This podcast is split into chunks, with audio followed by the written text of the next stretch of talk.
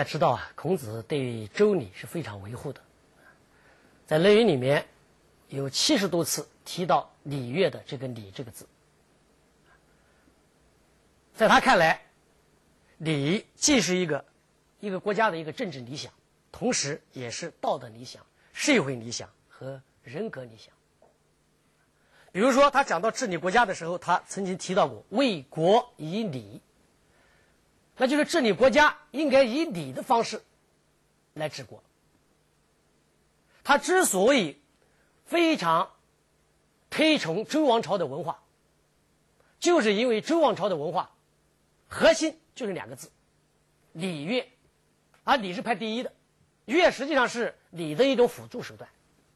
那么我们前面也讲到过，周孔子的这个政治理论，孔子的整个的一套思想，后来他形成学派以后，我们说儒家的这一个学派的思想的核心，实际上就来自于周王朝的礼乐文化。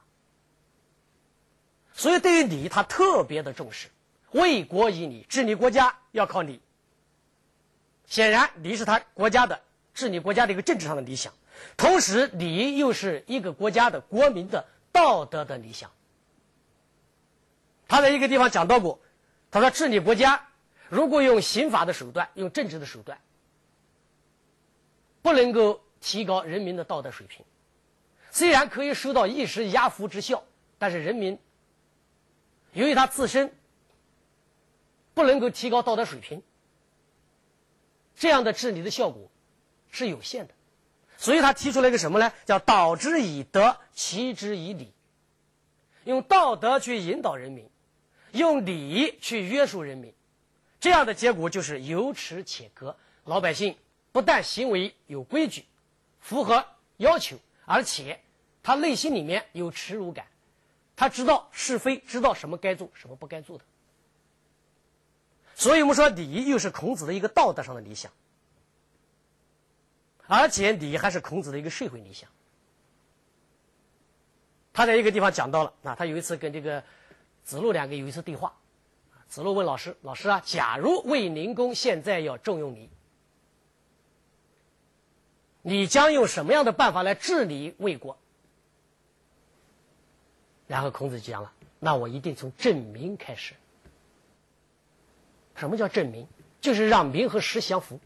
你是国君，你一定要做的像国君的样子；你是大臣，要做的像大臣的样子；你父亲要像父亲的样子，儿子要像儿子的样子，朋友要像朋友的样子，丈夫像丈夫的样子，妻子像妻子的样子。那么每一个人，每一个人，他有自己的不同的社会角色，每一个这个社会角色，他都应该有他自己的一个礼仪来规定你该是一个什么样子。所以证明实际上就是礼，然后子路嘛就觉得老师啊你很迂腐啊，现在这个世道已经这样了，你怎么个正法？然后孔子就把子路来就教训了一顿，说你说话太粗野了，不证明是不可以的。其中讲到这样的话，说礼乐不兴则刑法不重，刑法不重则民无所措手足。先有礼乐，然后在这样的基础上，违背礼的，我们才给他相应的刑。符合礼的，我们给他相应的赏，然后老百姓就知道怎么做了，一举一动，他都有规矩了。所以我们说礼也是孔子的社会理想，同时礼还是孔子的人格理想。在《论语》里面，孔子至少有三次讲到了一个人立身处世应该在礼中，他讲到了立于礼。有一天，他的儿子在中庭站着，孔子见看到他的儿子，就把他叫过来。孔子儿叫孔鲤嘛，啊，字伯鱼啊，啊，他把伯鱼叫过来。你最近有没有学礼呀？就问了问他，啊，这个孔鲤说：“我还没学礼。”然后孔子告诉他的儿子：“不学礼，无以立。一个人如果不学习礼，他无法立身。”因为他一举一动如果不合理的话，不符合理的话，他显得没有修养，显得很粗野。他在这一个社会里面，至少在讲究礼仪的上层社会里面，他无法立足。实际上，这孔子讲的这一点，对我们今天实际上也是非常重要的。一个人，你在一个什么样的环境下，你的行为一定要和这个环境是和谐的，不然你在这个环境里面，你就是格格不入的，你就是没办法立足的。整个《论语》最后一节，五百多则里面的最后一节，孔子还是在讲礼的重要性，也再一次讲到了利与礼的问题。那就是说，在孔子看来，礼。是什么？我们简单的把它总结一下：是政治理想，是道德理想，是社会理想，是人格理想。可见礼在孔子的心目中是多么的重要。然后他在这样的情况下，他自然就会对礼的，啊，对每一个人行为的，他有礼的要求。有一次，他的最得意的弟子颜回问他：“老师，什么叫仁？”那孔子就回答四个字。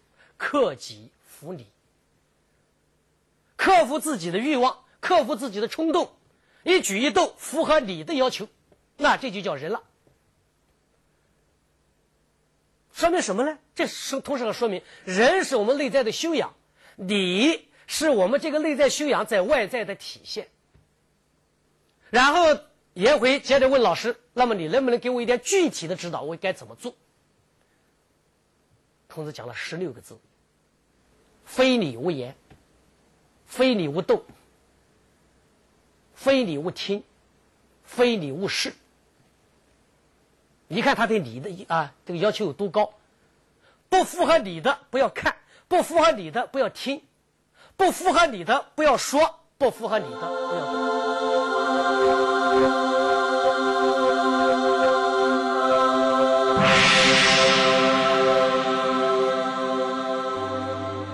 在孔子的心中，礼是如此重要，是政治理想，是道德理想，是社会理想，是人格理想。不过，当我们更多的阅读孔子的言论，了解孔子的事迹之后，就会发现一个有趣的现象：如此重视礼的孔子，在对待很多失礼的具体问题上，却恰恰是非常宽容的。这是为什么呢？鲁国的国君鲁昭公，就是一个不知礼的人。他不知礼的事情很多了，其中最重要的一件事情是什么呢？他娶妻子，他到哪个国家去娶呢？从吴国娶了一个女子过来，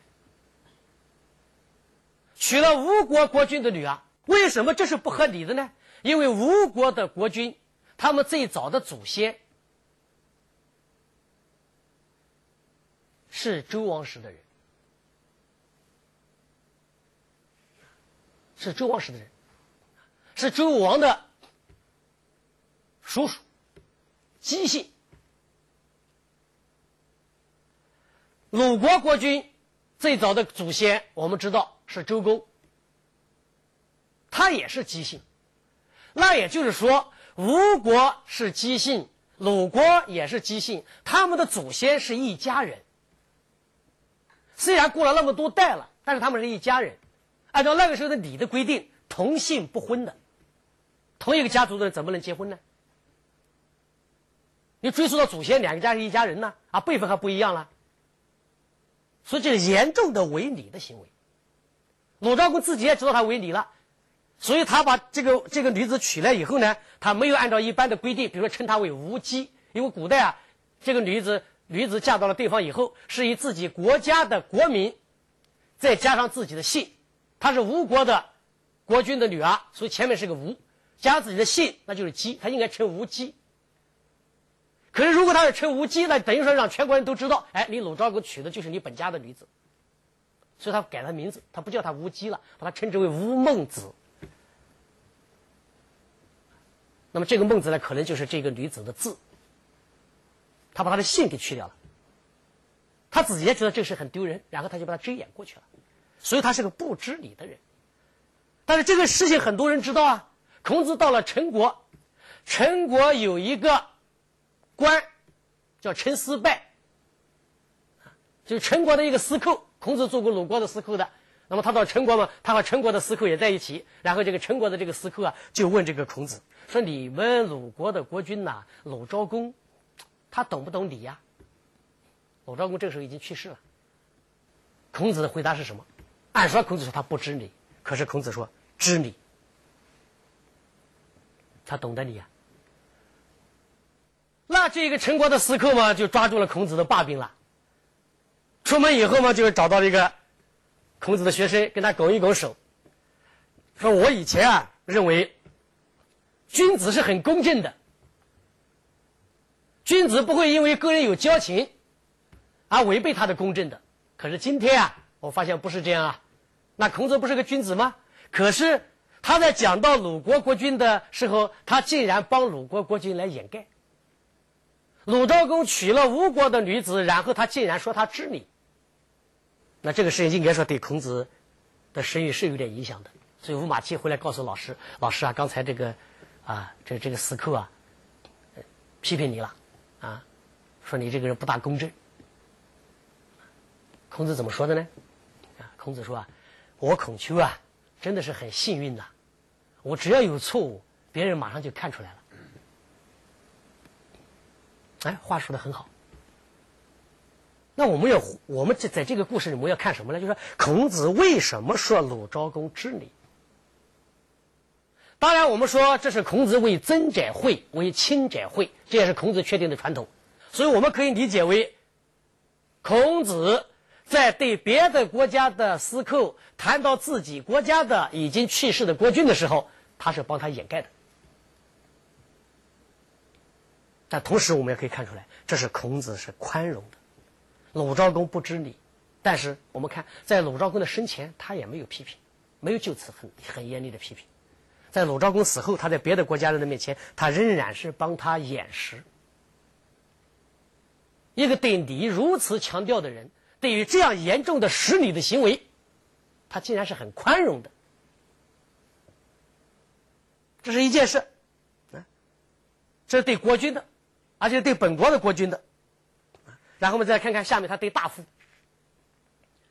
有一天，子路问老师一个问题，因为这一天啊，鲁国的大夫们在举行一个大的祭祀的活动，叫练祭。这个练祭上嘛，啊，在在这个祭祀的时候嘛，他有一些礼节的规定的。那么子路看到一个什么情况呢？鲁国的大夫在举行这一期这一次练祭的时候啊，手上拿着哀杖，那一种手杖是一种仪呃是一种仪器啊，一种礼器。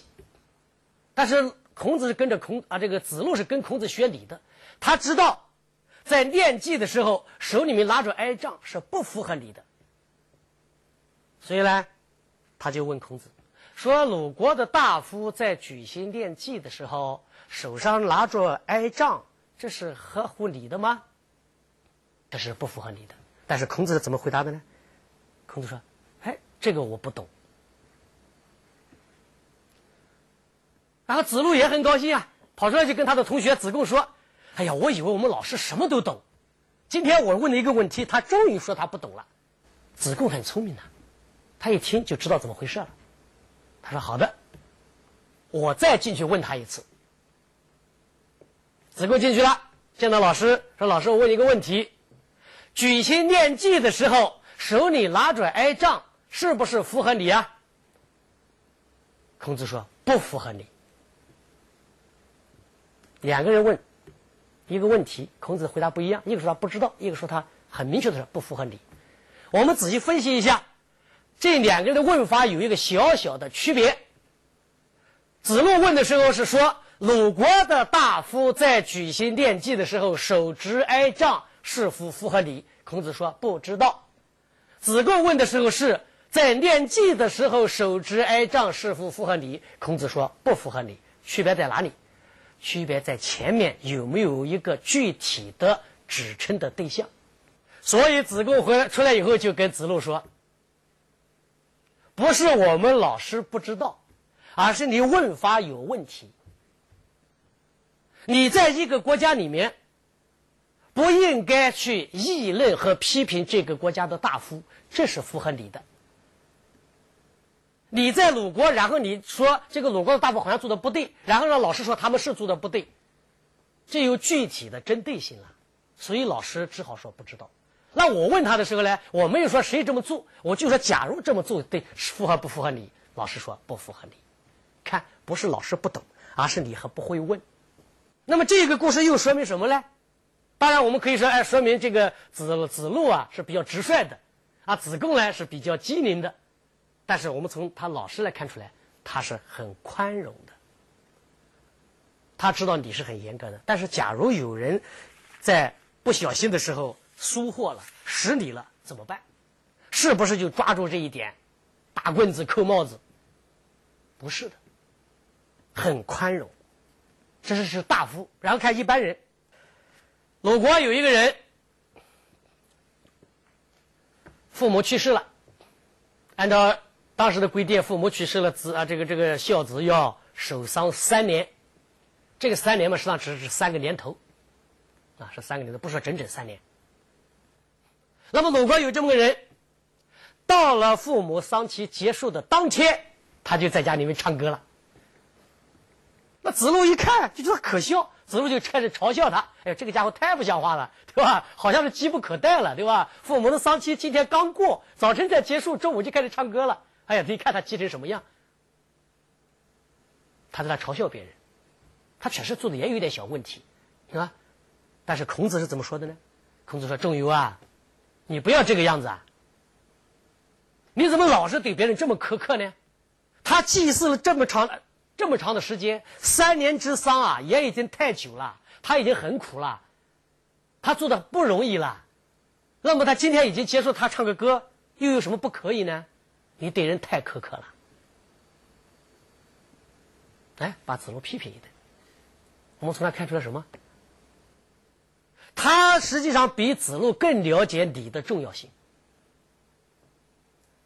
子路也知道礼的重要性，所以子路就觉得那不符合礼的事情，我们就要批评。但孔子一旦碰到具体的人，他就很宽容。当然，孔子是不是觉得这个人做的就好呢？他也知道这个人做的有一点不大好。所以子路出去以后，孔子在后面又说了一句话，跟其他人说了一句话，说这个人呢，如果再等一个月唱歌嘛就好了，啊，现在是有一点急了一点，也不怪子路来嘲笑他。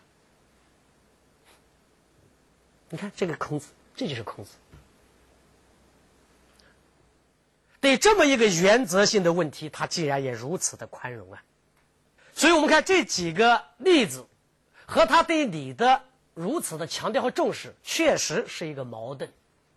这么强调你的，这么重视你的，偏偏在重大的一些礼仪的问题上，他却往往是好像很随便的，没关系的，不合理的，他也说他符合你的，或者是帮他掩饰，假装说自己不知道，宁愿损害自己的名声。这确实是一个非常值得我们去探讨的一个问题。我们从这可以看出来，孔子思想里面的一个很重要的东西。谁是孔子？孔子是谁？曾经是万世师表，曾经是万恶之源，被神圣又被妖魔，被追捧又被边缘。一个中国最古老的知识分子，一个不断在现实世界中寻找精神家园的践行者，一个替天行道的理想主义符号。他的人生涤荡和精神起伏，成为千百年来中国知识分子命运的写照。我们因为他激昂，我们也因为他而沮丧。他成为一个民族的千年情结，剪不断，理还乱。到底谁是孔子？孔子到底是谁？十六集大型系列电视演讲说孔子。上海电视大学中文系教授、孔子研究专家鲍鹏山将为您讲述一个原原本本的孔子。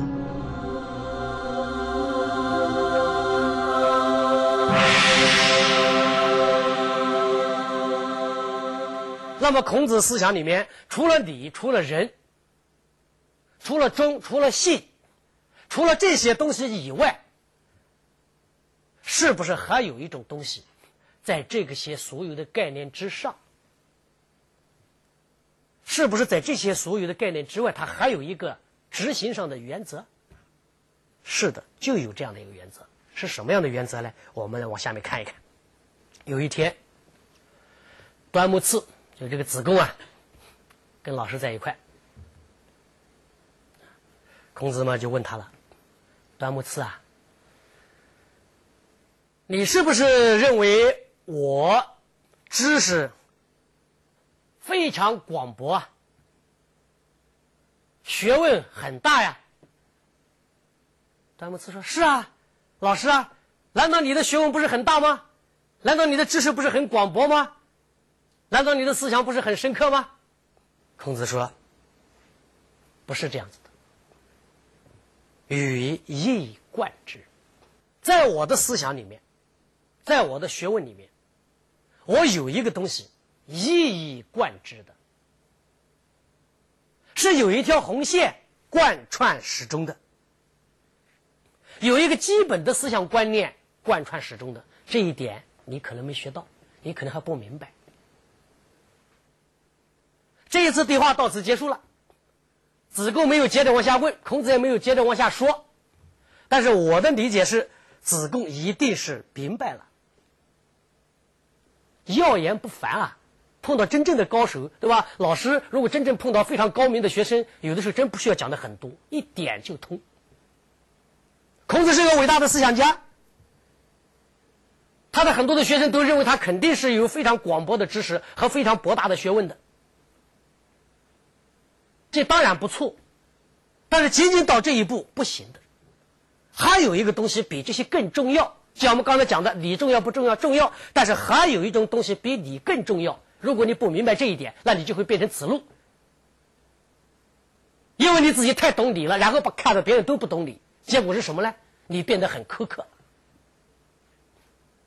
你发现谁都是错误的，就你永远是正确的。如果真有一天让你来当政，你会变成什么样子呢？那这个世界会把被你变成什么样子呢？就变成一个非常苛刻的社会，一点也不宽容的社会，那这就不好了。所以孔子要给学生们提醒：我有一个一以贯之的一个系统的思想与原则。所以他跟子贡讲这话的时候呢，我们说子贡没说，没有再问，老师也没再说。啊，为什么？这师徒之间啊。点到为止，莫立于心，相视一笑，莫立于心。互相对一对望一眼，互相一笑，你明白了，我也明白了。高手我们跟他讲就是这样，世尊莲花，迦叶微笑，也是这个故事啊。佛教上不有这个故事吗？对吧？释迦牟尼是吧？哎，手里面拈着一枝花，一朵一朵花，下面有五百多个弟子都不明白，就是他的大弟子。迦叶一看到世尊手里面拿着一朵花，他马上会心的一笑。那释迦牟尼就知道了，在这所有的人里面，他是最明白的人。然后他就把他自己最重要的心法传给他。那孔子跟他的学生们之间也往往有这样的啊，非常令人心仪的场景。很多事情点到为止，只可意会，不可言传。既然意会，也就无需言传。那我们不明白，孔子明白了，子贡明白了，你明白吗？吾道一以贯之。如果你读到这个地方啊，孔孔子跟子贡说他的道是一以贯之的，那这一以贯之的是什么呢？我们不明白，不明白没关系。下面还有一则，有一天，在另一个场合，孔子对他的另一个学生曾参又说了这样的一句话。从悟性的角度来说，曾参是比不上端木赐的。端木赐是很聪明的人，曾参是比较笨的人。孔子曾经讲过：“生也鲁。”什么叫鲁啊？鲁就比较愚笨。